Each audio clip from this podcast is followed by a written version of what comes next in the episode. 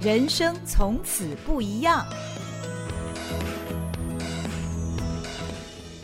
Hello，大家好，欢迎您来到《人生从此不一样》，我是赵新平。今天坐在我身旁的是人生转了好几个大弯的天然醋品牌品醋迷的创办人陈佑杰 Vivian。Vivian，你好。新平姐好，大家好，我是品醋的创办人 Vivian。今天 Vivian 带了她的产品来哦，所以如果你看 YT 影片的话呢，会看到我们今天整个场景不太一样，不再是只有桌子跟电脑跟麦克风了，我们前面还有两杯醋，可这个醋很特别，你居然用 Whisky 酒杯来装，为什么呢？嗯、呃，其实我们拼醋哈，大家听那个谐音就是品醋嘛，品醋哈。我们希望就是我们来喝一个健康的呃酿造的好处，天然酿造好处，嗯、但是是具有生活美学、生活品味的。哦对所以不能随便用杯子装。哎、欸，当然现在的人很需要一些 仪式感嘛。嗯嗯。那我们可以透过我们把呃慢慢的、缓慢的来品醋，然后让我们的生活步调可以稍微慢下来。那除了我们嘴巴还有健康得到满足，心灵也可以得到一个休息跟满足。嗯，过去我看你在推广你的醋的时候，是用红酒杯来喝醋。那因为醋的这个颜色看起来跟红酒也有点像哦，所以装在红酒杯里面其实。也是一种仪式感，也是一种生活品味跟美学的展现，是吗？是啊，嗯，这样我忍不住想来喝一口。可是你你的醋里面要放冰块哦，因为我用冰块，它比较好去控制它的比例。我们的醋是全果实发酵的哦，对，我们没有添加任何东西，就采古法，可能就是放一些微量的糖，然后让果实可以呃去发酵，嗯，然后接接着它会酒化再醋化。哦，所以这是所谓的天然醋，对，它跟一般我们做菜的时候用的那种什么什么白醋啊，嗯、或者什么寿司醋，那那个是比较化学一点的，是不是？对，用菜六料理的醋，大部分就是属于调和醋。哦，现在我们在外面看到那个醋品上面后面都会有注明。哦，调和醋，哦哦，对，哦，跟这种天然醋不一样。那天然醋顾名思义就是，呃，像刚刚 Vivian 所讲的，它是以天然的果实让它自然的发酵，好像你里面还加了一点。高粱醋在里面，对，一般酿醋就是它会有糖化、酒化跟醋化嘛。嗯、那酒化的这个阶段，它会含有一些酒精，嗯嗯，然后我们希望就是它的酒精含量比较少，而且比较快的跳过酒化这个阶段，嗯、所以我们采用一开始的时候就用高粱醋去浸泡它，但是又不要只是单纯的浸泡醋取其香味，嗯、我们要的是水果的营养。嗯，所以我们呢，就是会把它酿造两年以上，嗯，啊，让那些醋酸菌有时间去作用，把水果里面的一些矿物质、维生素、膳食纤维，能从大分子分解为小分子。哦，对。今天我们喝的这个是葡萄醋，用葡萄酿的。对。然后这个葡萄也大有来历哦。嗯，它是台湾唯一可以酿葡萄酒的品种哦，它叫黑后。哦哈，黑后对。皇后的后，哎、欸、对哎，哦、所以呃常常会有呃朋友问我说，哎、欸、你们取这名字好好听哦，我说没有，黑后是台湾的品种。哦，哎另外一个是酿白酒的品种、嗯、叫金香，嗯、这这两个葡萄都是彰化二里那边种蛮多的。哦，在地的物产，把它酿成醋。那我刚刚喝了也蛮好喝的，冰冰凉凉。可是现在说实在，早晚呃的温差还是比较大，所以如果不加冰块的话，嗯、就像纯喝这个醋也是可以的嘛。是啊，也可以用温开水，不要超过四十五度，好、哦，就是让它的活性还可以呃存在，那可以温温的喝。特别是呃最近天气是不是呃就是早晚温差很大？哦哎，有时候晚上睡觉前来个一个温泡醋，哦，晚上会很好睡。温温开水直接倒进去，对，然后就大多一比一、一比二左右，看你的口感。好像以我来讲，我是呃口感我会比较希望那个水果的完整的香味留在我的嘴巴里面，所以我是。连稀释都没有稀释，嗯，对，哦、我就喝纯的，嘿，我就小口的慢慢含在嘴巴里面，然后让那个天然水果的香味在我的口腔漫开，嗯，那当我们的唾液被带出来之后，那个消化酶跟水果的香味再一次的融合在一起的时候，嗯、它会出现第二个层次。哦，原来如此，我都不知道品醋原来有这么大的学问，还有不同的层次哦。那其实你的品牌名称就叫做品醋，品醋迷。那它的英文是 Pin True，嗯。那 Pin 呢，我们都知道丁选的意思嘛。对。那 True 是真实。你当时取这样的品牌名称有什么样特别的意义吗？嗯，我们是希望就是说，我们专注在一个天然、真实、啊、很原味的。东西，嗯，然后让我们的身体可以得到营养，也可以去享受这个天地创造的这个的大自然的一个东西给我们来满足，嗯，对，所以我们就取了这个 Pin True 这样，然后刚好它又是品醋的谐音，嗯哼，对，呃，我们听 Vivian 讲的一口好醋哦，可是它并不是从一开始就。从事这个制醋的行业，你以前是在金融业，而且在金融业蛮长的一段时间，有二十年吧？哦，如果我把我之前证券的时间也算进来，uh -huh. 其实，哎，不止了。我大概证券十几年，然后。在另外一个金融业界也大概二十年，所以其实前前后后大概也三十几年了。哇，对，那你是为什么三十几年的这个金融业，我们都说是金饭碗啊、铁饭碗啊，非常、嗯、呃稳定而且蛮好的一个收入的行业啊，你一下子转了这么大的弯道，这个算是食品业了嘛？对不对？对，制醋，对，嗯。但是我我不完全设定它是食品业、嗯，我觉得它是一个健康产业。嗯，等一下可以再跟大家分享这个。嗯我的理念跟想法。嗯，那刚新平姐有问到，说我为什么会从一个金融业跨到呃现在的一个健康产业？哈，因为大家也都知道，金融业是一个很高度压力的一个工作，uh -huh. 特别我又是有一段时间是比较属于那种在业务单位，嗯哼，对，所以那个压力可想而知。Uh. 那我的先生其实也是在呃金融相关，他是在证券还有、uh. 呃产业投资的部分，哦、uh 他的压力也非常大。那这个长期以来呢，会造成身体有很多一样的一个就是。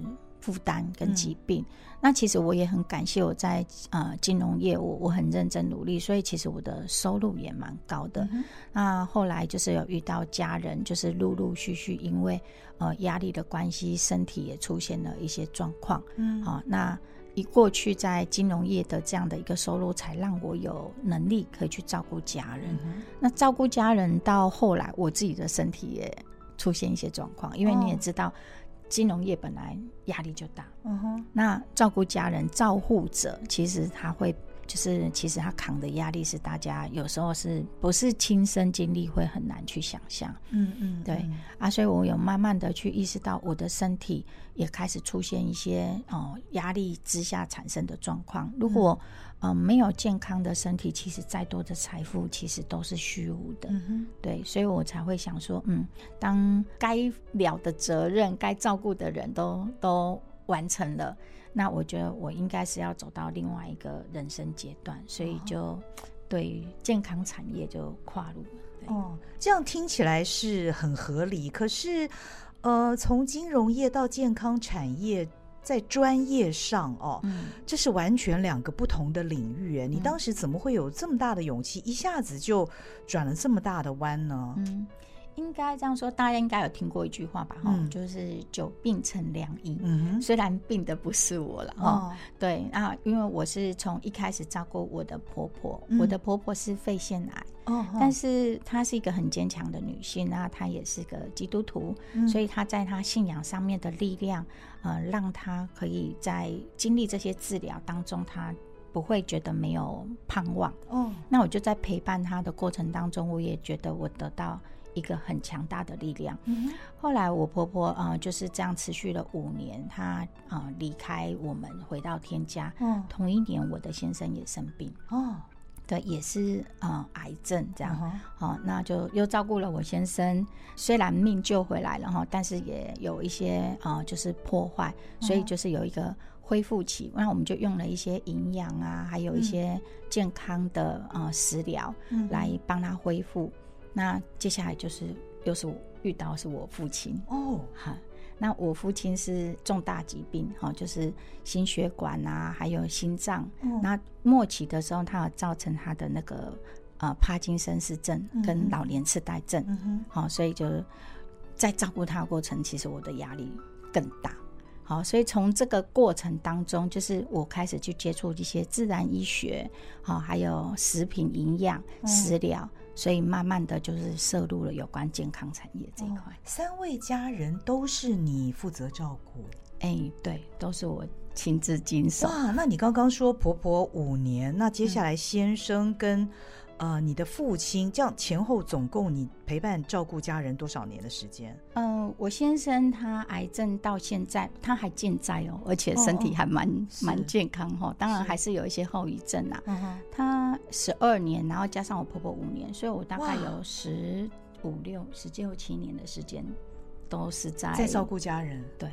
那那个时候，你手边的金融业的工作有暂停下来吗？嗯，就是因为我我所在的工作啊、嗯，有一个阶段是在保险，嗯啊，所以那个保险的比较自由一点，对，时间自由，然后我的、哦、呃收入的部分是不会间断的。哦，这样子，对，嗯，可是你花了这么长的时间照顾家人之后，你居然还有勇气要跨入一个全新的领域是？健康产业哦，这个我觉得也令人非常非常的佩服，因为十多年来的陪病的生活，就像你刚刚讲的，你身心压力也很大。对，你为什么没有想到回到金融业？不论是保险也好，证券也好，它都是相对你比较熟悉的一个领域，你驾轻就熟，随时可以开始，你也可以再创高峰。应该说，比较在你的掌握之内，你没有想到回到你原来比较熟悉的那个圈子。嗯，应该说回归到前三年哈，COVID-19 的这三年哈，因为大家什么事都不能做嘛。嗯、那其实啊、呃，保险业也就是也没办法出去外面，就是跟客人接触哈。虽然呃我的收入没有中断，可是你就会觉得说，嗯，好像我们的身体也还不错哈，因为经过了这样的调养，嗯，那是不是我们还可以做一些什么事？嗯，那所以那时候我的小孩是在日本。那边去研习，就是一些那个茶，还有一些产业相关，很饮食相关产业这样。那我就在想说，那我们过去都是啊、呃，家族有人酿醋嘛，哦，那我们也透过这样把身体调养的还不错，那是不是应该要把这样的一个呃饮食的一个经验来跟大家做分享？所以就是家族讨论之下说，那我来创办一个品牌，把我们这个品醋的文化来跟更多的人来分享这个价值。哦，原来品醋过去呃是你们的家族事业，只是没有那么强烈的一个品牌在市场上，对不对？对，就是为了家人的健康而酿。嗯，嗯，对，哈哈。哦，但是这对你来讲仍然是转业嘛，对不对？对，对，又到了一个完全不同的领域。虽然说，呃，制醋这件事情可能你的家人擅长，但是你要负责品牌的推广。刚开始有没有碰到什么困难呢？嗯一开始的时候，当然，呃，大家的想法是市面上其实有蛮多醋的品牌在销售，嗯。那你可能到呃很多便利商店啊、全联，你架上就可以随手买，嗯，买到那个果醋。是。那我们一个新的品牌如何跟这些大品牌来竞争？嗯。所以我走的是不一样的方式哈，嗯，因为我们是属于原醋厂。就是我们自己酿醋庄哦，对，那我们出来的果醋，因为是全果实发酵两年以上哦，所以它入口是很顺的，它不用稀释，它也不呛，所以这个跟呃市面上大家可能对醋的印象，那个喝到哦就是不稀释就很呛的那个印象是完全不一样的，对，所以我开始走的是有一点像品酒的方式，嗯，然后借由料理啊做了一些品醋会。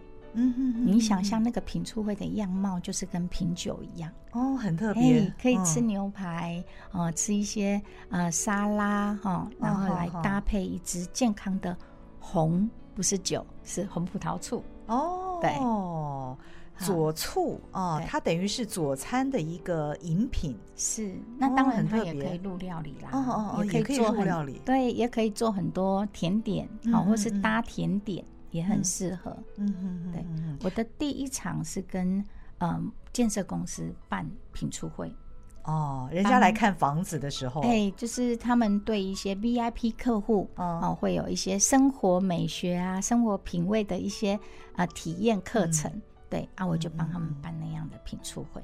哦，所以一开始呃，你就走这个比较高端一点的这样的路线，对，对不对啊？对跟呃生活品味是结合在一起的。对嗯，可是嗯，嗯，为什么一开始人家会相信你这个？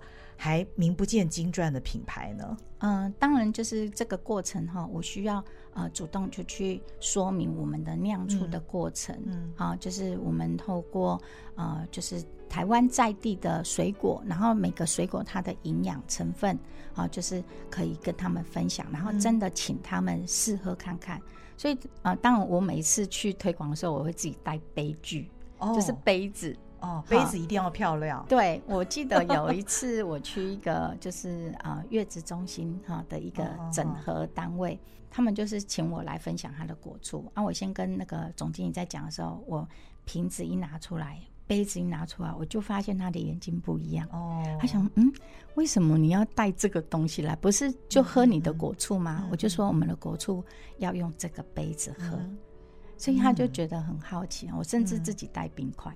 哦，对，然后就因为一次两次，他们就是呃，开启了对品醋的认识。嗯，他说：“哦，原来醋是这样子喝啊。”嗯，对，然后纯饮会更香，因为天然的东西，这是上帝赐给我们最宝贵的。所以我们要细细的去品尝它，然后感受到那个它跟我们生命共振的那种感觉。哦，这样讲我忍不住又想来喝一口，因为这个冰块又化了一点，嗯、所以呃水更多了一点，它的味道会不一样，对不对？对，其实我们可以一开始喝的时候就是冰块，然后原液倒进去，然后先喝第一口是比较浓的，嗯，然后当冰块慢慢融化的时候，它会开始产生不一样的层次。哦哦哦，对。那也可以加入气泡水哦，也可以加气泡水。对，那你的醋除了你刚刚讲的这个黑厚葡萄醋，还有金香葡萄之外，嗯、还有哪些口味吗？呃，我倒是在地的水果哈，嗯、像呃苗栗铜锣的红肉李，红肉李啊，嘿，有李子有没有？李子有，李子可以做醋。李子有黄色的跟红色，哦、我们采用的是红色的。哦、对，那以前阿妈酿那个李子酒啊。就是一瓮啊，我们都会去把那个李子挖出来吃，然后吃完以后就醉在醉倒在那个瓮旁边，因为它酿的是酒。嗯，那我们现在是把它酿成李子醋。嗯，那李子这个水果，我们觉得它很特别哈，它因为你看它很大颗，它整个那个皮就好像有那个葡萄皮的感觉，对不对？嗯，它所以它富含单宁酸，它跟葡萄一样。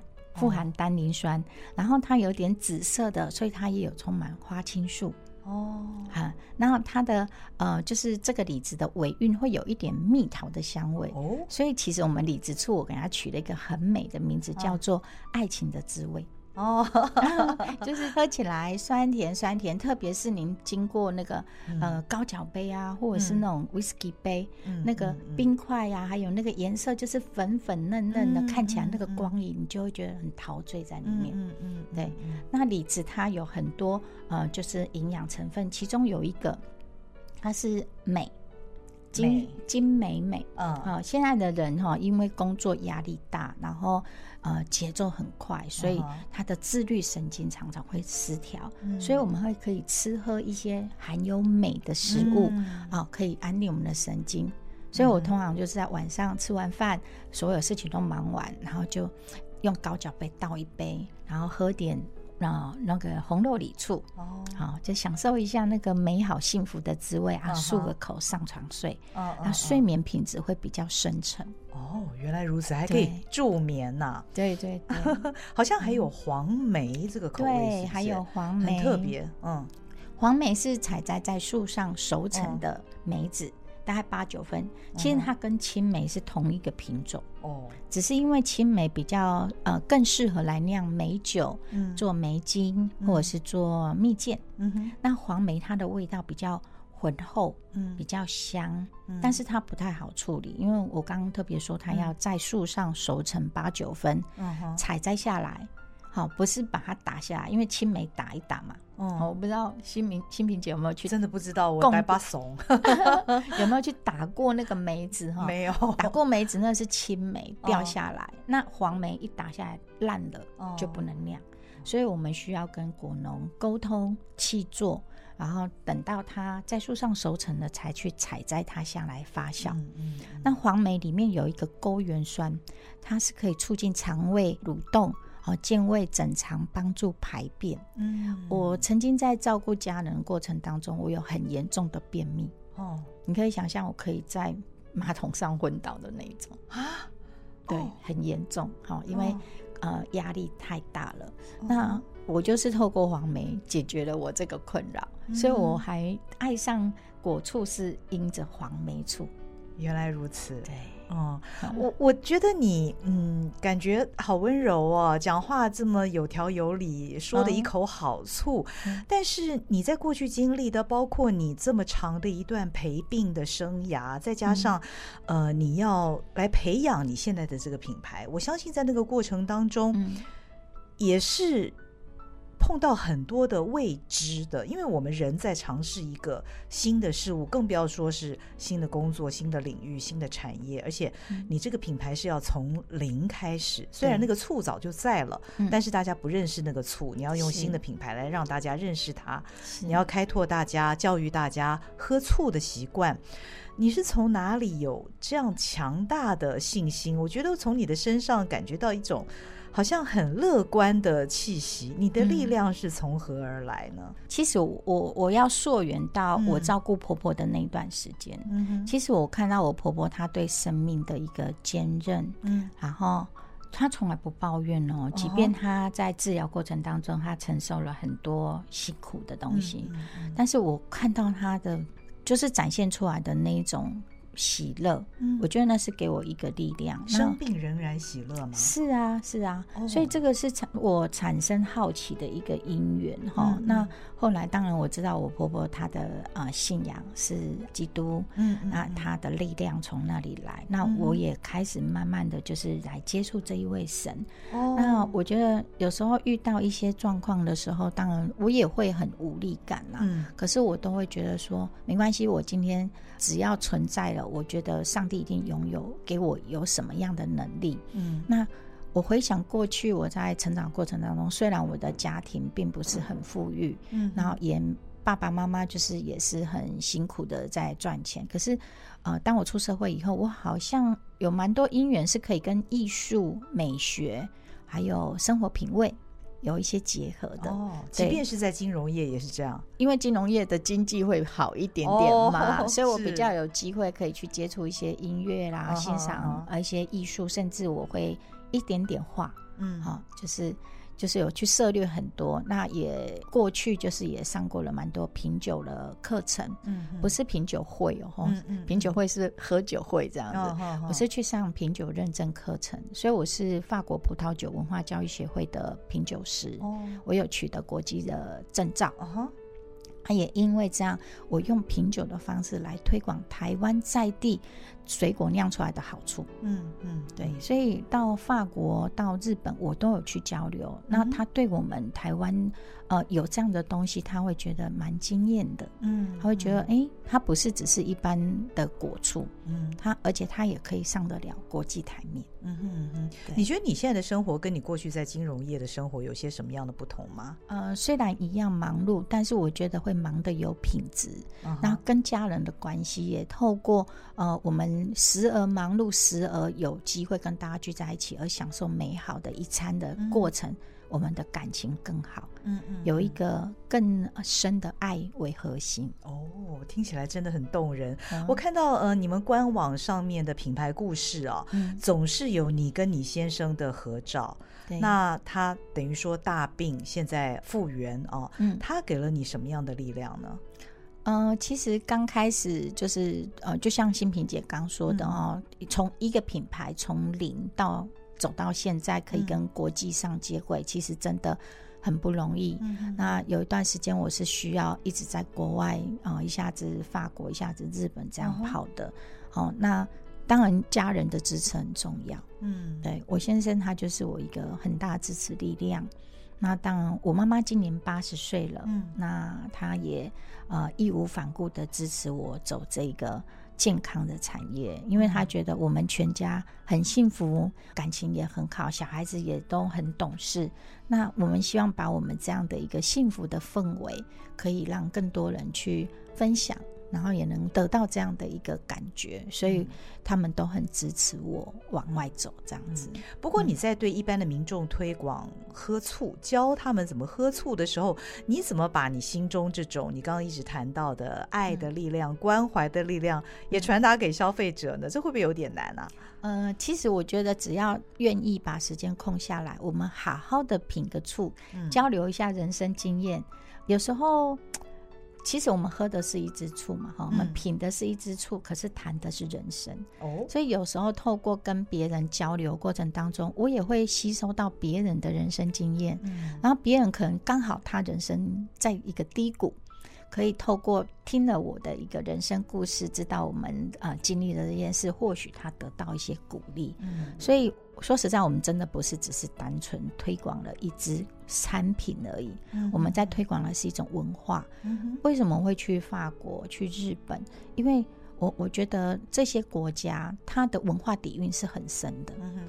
他们呃的企业有办法百年，甚至前不久我去拜访了日本的一个企业，它是千年的企业。嗯嗯，那个能如此的一个传承，就是在它的文化的底蕴的扎根。嗯啊，所以我很希望说，未来就是有机会可以这样透过交流，把我看到的、我经历的，然后跟更多人去分享。嗯嗯嗯，所以你从决定要转业到现在，大概有多少年的时间？呃，真的真的确定要走这个行业的话，哦、是在二零二零年的七月哦，就是疫情疫情当中，对，三月份的时候萌生这个想法，嗯、哼哼然后毅然决然就开始做一些布局。那七月第一次对外跟大家见面，嗯，然后我就二零二二年、二三年我就陆续参加。台中市十大伴手礼的一个选拔，嗯哼，嗯对，那很幸运的有入选，就是优选厂商，所以透过台中市政府的一个就是协助，我们也让更多人去看见我们，然后擦亮这个品牌，嗯嗯嗯，对。那你先生现在也转业，跟你一起投入这个行业？呃，他还是在顾问业，只是说他会有更多的时间来，呃，就是支持我、陪伴我来这个行业，嗯，对。嗯，现在回过头来看，你在二零二零年做的这个选择，但现在看是对的。嗯、那当时你怎么知道自己可以这样选择呢？我会这样问，是因为其实很多人，不管是他是到了人生下半场，或者是他对于他自己呃目前所在的位置，他希望能够有一些不一样的可能的时候，是人们会做一些思考跟选择。嗯，可是总是会害怕哦，会担心。嗯这样子会不会不成功，或者是走错了一条路，嗯、或者是放弃了以前种种的美好等等？你当时是怎么确定自己要走这样的路呢？嗯，其实，在当年有两个选择，嗯，因为大家因为疫情的关系，整个大环境都不好，哦、股市也狂跌，房地产也狂跌。嗯，那当时我先生觉得说，现在都不能做，那我们回到我们的本业，就像刚新平姐说，嗯、我们回到我们本业。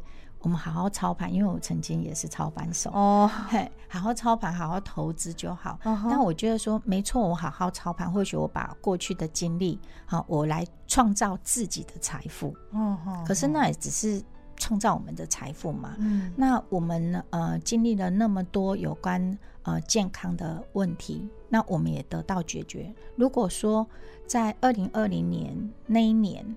让我做一些有意义的事，嗯、我想我应该是选择对别人有意义的事。哦，好，我我觉得人活到一个阶段，不单单只是我要赚多少钱，嗯、而是我的存在价值是什么。嗯嗯，嗯好，所以那年我在想，COVID-19 的关系，很多人受苦，嗯，那我们还可以安好，嗯、所以是不是可以来做一个？健康的产业，或许这条路是未知的。嗯，可是我想，因为疫情的关系，大家会对健康这件事情会更为注重。嗯哼，所以我就是在健康这个产业里面选择什么样的方式来跟大家见面。嗯，对。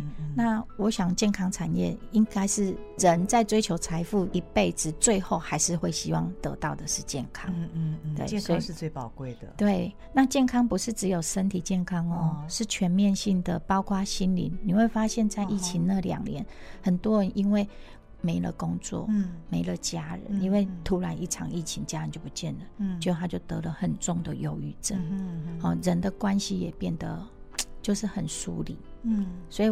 我会在健康这一块的定义是比较广泛，不是只是健康的饮品，嗯，嗯，还有一些关系，对，嗯嗯嗯嗯。嗯，你刚刚讲到，呃，就是在 COVID-19 这段期间，很多人呃因为种种的原因而忧郁啊等等，对。但是呃，相较于你自己的人生，你十多年的过去的那个陪病生涯，它并没有让你陷入忧郁哦，嗯，你是非常坚强的走过来了。是，嗯，这是婆婆的影响。我觉得我婆婆是一个很大的转捩点。哦、当然，我生命当中还有一个伟大的女性，就是我的母亲。嗯嗯，我我觉得我在她生命当中，就是因为我是在家暴家庭长大的小孩。嗯哼，好，当我看到母亲为了孩子，为了呃家庭，她没有放弃这个婚姻。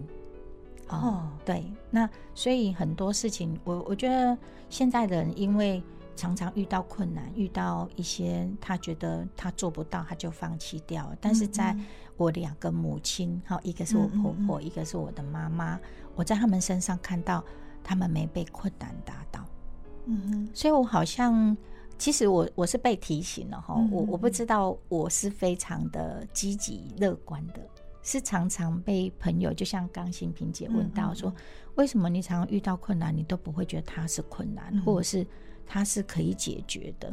那我我觉得应该是我在这两位女性身上也看到了一些榜样。嗯，那也可能是神给我的一个恩赐，一个特质。嗯，对，我好像真的没在怕的。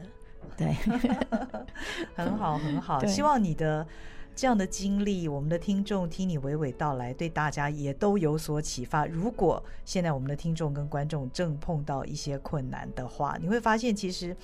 呃，人生有很多可能，但是你如果不去开始的话，嗯、你就不知道。嗯哦，那谈谈你这个醋，现在全新的龙年开始了。今天我们录这集哦，是这个龙年春节开工的第一天呐、啊。嗯、龙年你有什么样的新的计划吗？我去年二零二三年哈跑了，就是法国、日本大概三到四次，然后、uh. 然后也把这样的一个文化交流，就是一步一步的堆叠建立起来。嗯、那今年呢？二零二四年，我们会开始跟一些啊、呃，就是有关健康的杂志啊，嗯、或者是一些啊、呃，有关中华亚太自然医学的协会，嗯哼，我们要来开一些品醋的一个教学课程，嗯嗯嗯，对，让更多人知道醋应该要怎么品，嗯，好，然后怎么样去搭餐啊，搭、我们的料理，嗯、那也会跟法国葡萄酒文化教育学会开一些国际的认证课程。哦对，这个目前都在筹办当中了，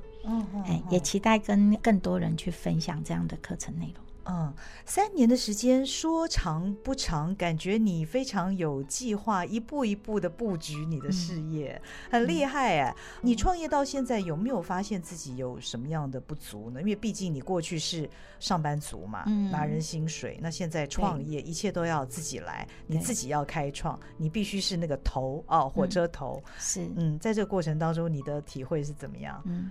其实刚新平姐讲的那个哈，其实我心里有一些些感受哈。其实，在这个过程当中，我常被蛮多人指导，嗯，他们会觉得我这样太傻了，这样太慢了，嗯，好，应该啊一次就让他起来这样子。但是我会觉得说，其实呃文化的东西，我还是回到文化的东西哈。